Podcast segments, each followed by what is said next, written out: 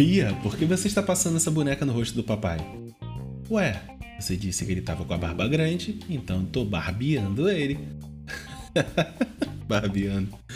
Pessoal, se você gosta do meu trabalho, é, você realmente pode me ajudar. Aproveita essa, essa newsletter é quinzenal e é feita sempre com muito carinho por mim para complementar o meu material, o conteúdo que eu crio gratuitamente no meu Instagram, Luna. Não tem close friends, não tem nada, puramente eu e vocês. E se você gosta do que é feito, me ajuda compartilhando no seu Instagram e me marcando, Luna, para que mais pessoas sejam impactadas por esse conteúdo e levem as boas práticas para seus times e as suas empresas. Muito obrigado! O conteúdo de hoje vai sobre os papéis, não só as funções, mas o que realmente uma pessoa de produto faz, quais as tarefas que ela realiza ao longo do dia, ao longo da semana. Eu separei três para vocês. Você deve conhecer os principais cargos de uma pessoa de produto. Caso não, tem uma newsletter, a primeira newsletter foi sobre isso. Corre lá que tem muita coisa boa para te introduzir a esse mercado. Por incrível que pareça, ainda é muito nebuloso saber o que uma pessoa de produto faz na prática de uma forma objetiva. Por isso, eu reuni essas três ações de uma forma bastante objetiva e um artigo bem curtinho. Não foi tão curto, já aviso para vocês, mas acredito que vocês vão gostar. Primeiro assunto é sobre negociação de escopo. Escopo de produto são as expectativas do cliente, mesmo que seja um cliente interno, em relação ao produto e o levantamento das características necessárias para entregar de acordo com o esperado. Você, como pessoa de produto, precisa responder algumas perguntinhas. O que está dentro da entrega combinada com o time?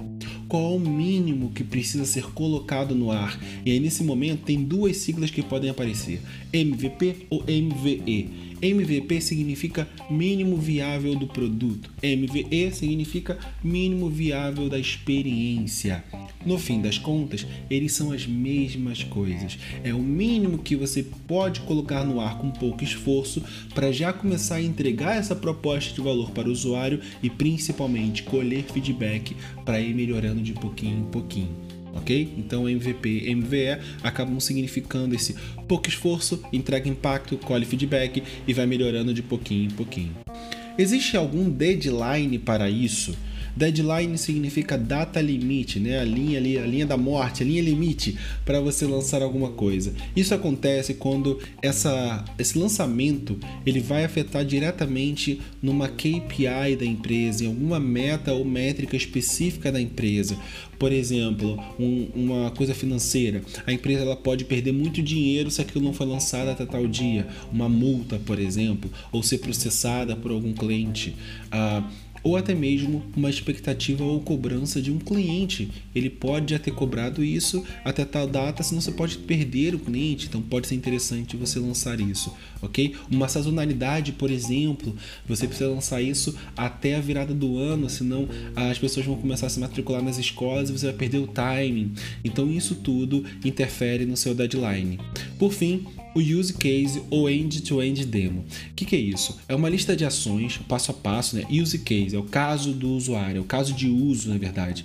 A end-to-end -end demo é a demonstração de ponta a ponta, é o passo a passo, os eventos todos que o seu usuário ele precisa realizar para cumprir um objetivo. Isso está bem definido.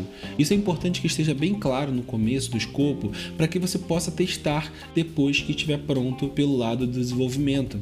Então, quando o desenvolvedor te der o ok para você fazer a review do, da feature, ou seja, você, fiz, você, você é, fazer a revisão da funcionalidade, você vai fazer essa revisão baseado no que? Na jornada que você deu para ele antes. Então você consegue testar com mais facilidade se colocando no lugar do usuário, ok? A negociar o escopo exige uma habilidade de relacionamento muito boa, porque você vai estar lidando diretamente o tempo todo com vários conflitos, com atraso, com entrega sem qualidade, e cabe a você desenvolver o seu time para atingir o resultado. E para isso vai precisar de muita liderança, mas principalmente jogo de cintura. Lembre-se que às vezes que é muito importante você mais perder batalhas do que você acaba perdendo a guerra porque você não quis abrir mão de nada. Então saiba perder algumas batalhas para você enfim ganhar a guerra. A segunda coisa que é importante como ação de uma pessoa de produto é ajudar a definir e atingir a visão de produto. Um produto sem visão é um produto à deriva. A pessoa de produto, ela precisa não só ajudar a definir essa visão, como ser a principal evangelizadora desse oriente não só como frase e atitude, mas como principal indicador que nos mostra o que estamos, se estamos ou não no caminho certo, e até mesmo o que precisamos fazer ou melhorar para chegarmos nesse objetivo em comum. Uma das formas de fazer isso é entender o mercado as necessidades dos, dos consumidores e assim como mapear os concorrentes, como eles estão usando os objetivos, né? como eles estão usando as estratégias deles para chegar até os objetivos dentro do mesmo mercado que o seu. Muita gente aqui deve perguntar, mas Bernard, não estamos falando de mercado, isso não é a ver com CEO, isso não tem a ver com marketing, isso não tem a ver com analista de mercado, isso não tem a ver com growth. Cara, eu vou te responder isso agora. Primeiro de tudo, me chama de senhor Bernard. Mentira, pode, pode chamar de B, é, tanto faz, me chama, tá? Segundo, uma pessoa de produto, ela não precisa é, estar, ela, ela tem que participar de tudo. A, a primeira premissa é essa, ela tem que participar de tudo que tem a ver com aquela tríade, que também já apareceu na primeira newsletter. Mas ela não precisa fazer tudo. Ela tem que participar. Então, você pode estar próximo de todo mundo, mas não quer dizer que você vai chegar nesse resultado sozinho. Então, se a sua empresa ela possui uma área de análise de mercado, você vai sinalizar para essa pessoa que você tem uma demanda de pesquisa e você deixa de ser a pessoa da frente para virar uma pessoa que está acompanhando aquela tarefa. Aqui na empresa, por exemplo, a gente tem contrato com uma das maiores empresas de pesquisa do mundo, é realmente a maior, eu acho.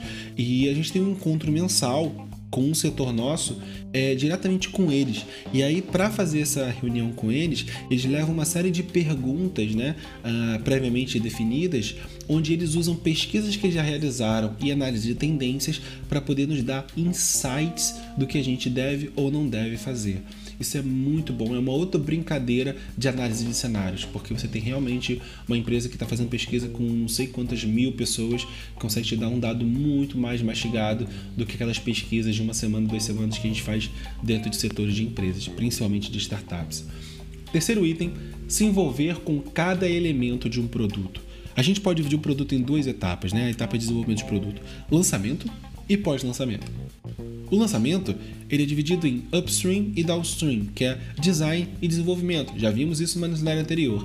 Mas o pós-lançamento também é dividido em upstream e downstream. Porque a gente está o tempo todo projetando, construindo, projetando, construindo. O trabalho de uma pessoa de produto é participar da etapa de design da ideia. E não estou falando de design visual, estou falando de design mesmo, de conceituação até estruturação.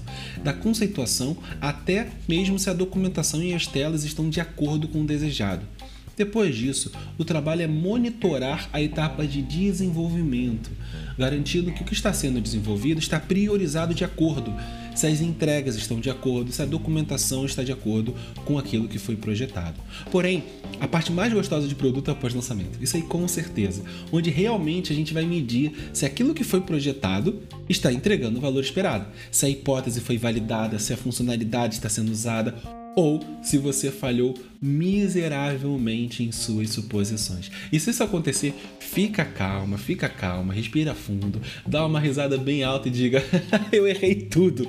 Doces e só para contrariar Cusco são muito bons para esse momento, hein? Só para contrariar Cusco, eu deixo é, um o CD para quando você estiver sentindo mal, ou DVD, não sei se tem DVD, mas vale a pena, deve ter no Spotify, então você vai gostar depois desse podcast que você está ouvindo pelo Spotify, já vai direto pro Só para Contrariar Acústico, senão você vai lá, abre, tem certeza que vai melhorar o seu dia sim. Conclusão, gente, o conhecimento de métricas, assim como OKRs, KPIs, comunicação, não são tarefas, e sim conhecimentos necessários para você realizar o seu trabalho de forma incrível. Quando a gente se envolve com a visão de produto, a gente passa a ter uma big picture. Para quem não sabe, big picture é uma grande visão. Big, grande, picture, uma, uma imagem, uma grande imagem, uma grande visão do produto da empresa. Isso ajuda a gente a entender o que é prioritário, nos permite negociar o escopo com o time, reforçar a liderança e até mesmo criar uma unidade de, de time, de equipe. Com isso, você vai ter mais aberturas e ajuda da própria equipe para se envolver mais ativamente com cada elemento do produto, seja lançamento de uma funcionalidade, uma nova versão de um produto ou até mesmo o pós-lançamento, medindo, acompanhando, experimentando. Ah, importante dizer, gente, é isso já não tem. É muito importante dizer. Para as pessoas mais velhas como eu, o título dessa newsletter, tá? Ela é uma homenagem à novela das seis chamada Quem é Você? O título é Quem é você? Diga logo que eu quero saber o seu jogo. É uma frase muito bonita, é o nome de uma música que deu origem, como falei, a essa novela chamada Quem é você, que passou na Globo em 96, e o nome da música é Noite dos Mascarados, criada por Chico Buarque e executada por uma das maiores vozes que já tivemos no Brasil, Emílio Santiago, que ele canta quem é você? Diga logo que eu quero saber o seu jogo. É uma ótima música, não cantando, mas que a voz dele é muito boa. Infelizmente, nosso querido cantor Emílio Santiago faleceu em 2013, então fica aqui a homenagem para ele. Um abraço, pessoal.